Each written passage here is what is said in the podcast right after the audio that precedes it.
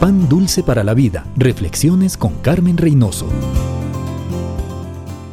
Las palabras marcan a nuestros hijos. Nunca podrás hacer algo bien. ¿Se da cuenta de lo que dice? Nunca podrás. No es que no hizo bien algo ahora, es que nunca podrá hacerlo. O aprende de tu hermano. Una comparación injusta. Eres una vergüenza para la familia. Eso es una bofetada a su autoestima. Ay, ojalá no hubieras nacido. Y esta última es la más devastadora.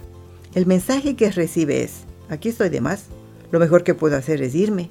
Claro, no lo harán mientras son pequeños, pero lo harán en cuanto puedan, revelándose, huyendo emocionalmente de la familia o escapándose de la casa físicamente. Muchos niños escapan porque no pueden soportar el dolor continuo del rechazo. Vete de aquí, estoy ocupado, no me fastidies. Vete de la cocina. Amiga, un hijo merece amor, tiempo, ejemplo y enseñanza. Ame al suyo, dígale y demuéstrele su amor. Nunca se arrepentirá. Pan dulce para la vida. Reflexiones con Carmen Reynoso.